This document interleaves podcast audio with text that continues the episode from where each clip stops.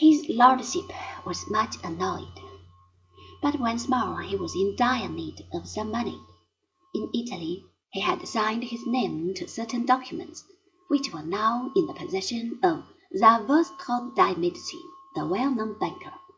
These documents were promissory notes, and they were due two months from date. Their total amount came to three hundred and forty pounds, Flemish gold. Under these circumstances, the noble knight could not well show the rage which filled his heart and his proud soul. Instead, he suggested another little loan. The Martins retired to discuss the matter. After three days, they came back and said yes.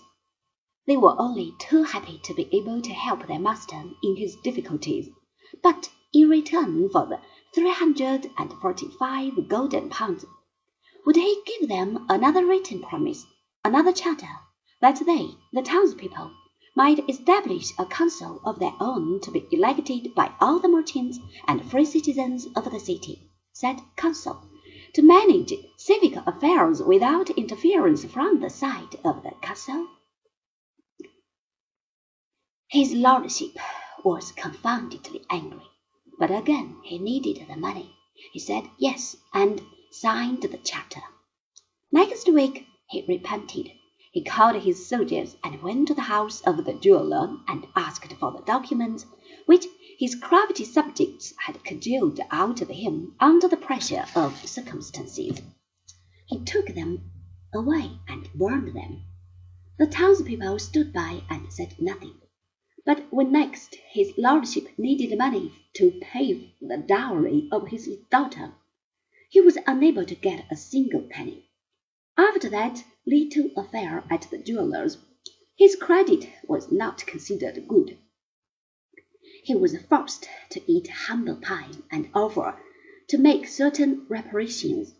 Before his lordship got the first instalment of the stipulated sum, the townspeople were once more in possession of all their old charters and a brand new one, which permitted them to build a city hall and a strong tower where all the charters might be kept protected against fire and theft, which really meant protected against future violence on the part of the Lord and his armed followers.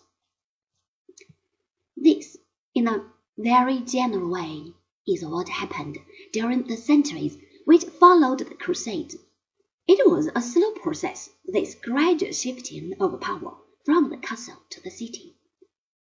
There was some fighting, a few tailors and jewelers were killed, and a few castles went up in smoke. But such occurrences were not common. Almost imperceptibly the towns grew richer and the feudal lords grew poorer.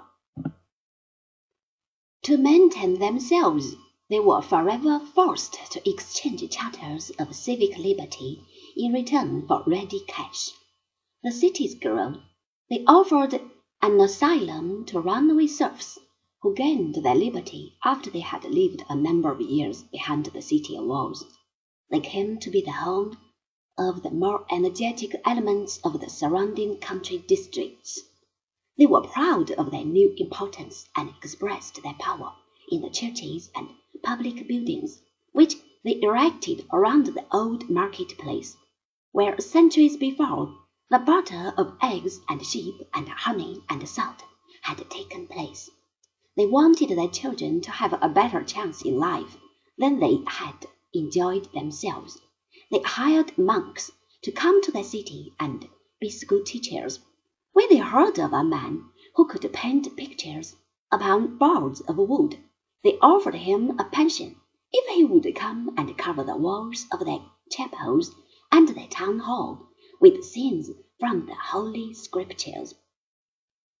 Meanwhile, his lordship, in the dreary and draughty halls of his castle, saw all this upstart splendor and regretted the day when first he had signed away a single one of his sovereign rights and prerogatives, but he was helpless.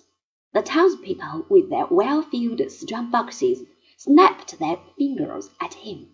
They were freemen, fully prepared to hold what they had gained by the sweat of their brow and after a struggle which had lasted for more than ten generations.